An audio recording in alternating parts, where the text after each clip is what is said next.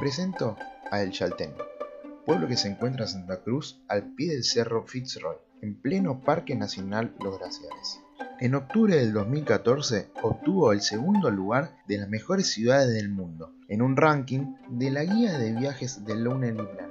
Tiene 1600 habitantes y se puede llegar fácilmente desde Calafate, pudiendo ver distintos lagos, montañas y ríos desde la ruta. Teniendo 34 años, se autodenomina el pueblo más joven de la Argentina.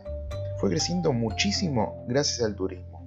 Los visitantes suelen practicar deportes de montaña, como el trekking, montanismo, rafting y muchísimas actividades más. El primer censo que se realizó fue en el año 1991 y eran 41 habitantes. Solo tenían agua, 12 horas de electricidad por día, una comisaría que funcionaba en el lugar donde vivían los policías y una escuela en la casa de los maestros. Hoy en día cuenta con todos los servicios y desde el año 2015 se realizaron las primeras elecciones para intendente y concejales.